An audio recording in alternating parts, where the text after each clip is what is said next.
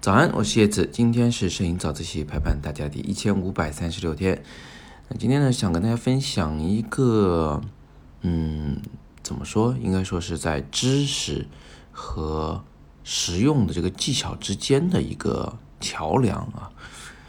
呃，原因是这样子的，呃，田韵同学呢，他就现在正在练习这个什么三角形构图啊、方形构图啊这样的一些基本功。然后呢，他就发现一个问题，就是。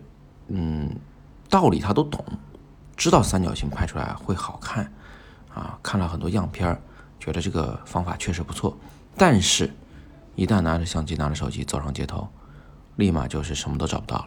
这个三角形在哪里啊？满脑子都是这样疑惑。呃，我呢就给他总结了一下啊，我把找到三角形呢总结出了有八种方法，但是今天我们时间有限。好，就跟大家讲其中三种。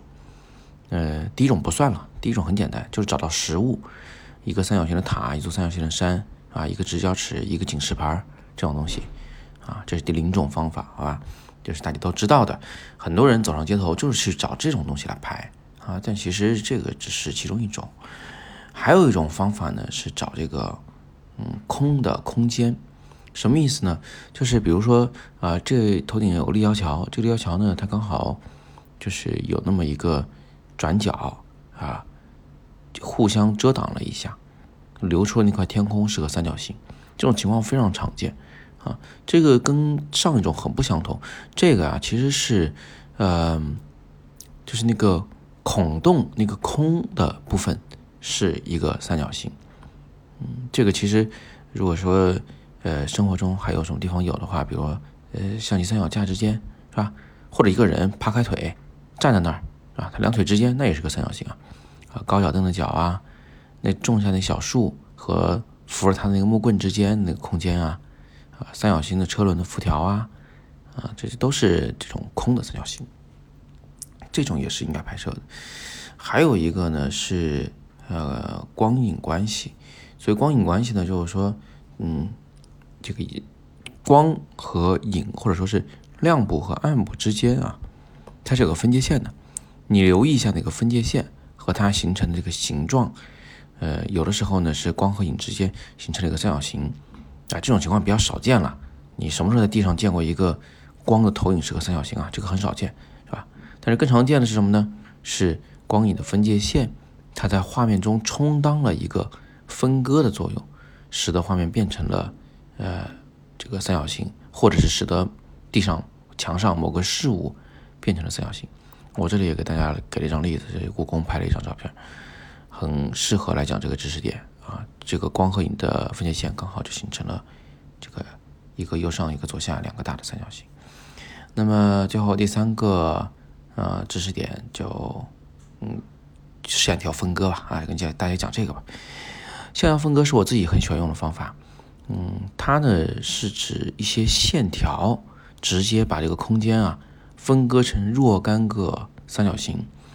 嗯，你还是能看见远远处的那些景物的，但是呢，嗯，它又确实呢被这个黑色线条给分割掉了。啊，那通过改变你的机位，就是你站立的位置啊，其实你可以改变这些线条之间的位置关系，从而让画面中的这些大三角、三小三角。也发生形状上的和大小上的变化，啊，可以改变这些三角形之间的关系，啊，这样一来呢，就画面会变得更随心所欲一些，这是我自己很喜欢用的一个方法，好吧？所以今天我简单的给大家讲了这三个知识点，我再重复一次，啊，除了拍真实的三角形以外，我们其实呢可以去拍空的三角形，也就是空的空间，可以拍光影和它们的分界线。所形成的三角形，以及我们可以通过用前景中的线条来分割整个画面，来形成一些大大小小的三角形的构图。好，那最后有人可能想问，凭什么要拍三角形构图啊？嗨，这个就是一个老生常谈的问题了。不是要拍三角形，是这个世界实在是太乱了。我们希望通过一些几何形状来总结这个世界，让这个世界的这个乱七八糟的事物看上去。更有序、更有规律一些，啊，这是构图的一个很基本的一个美感的来源。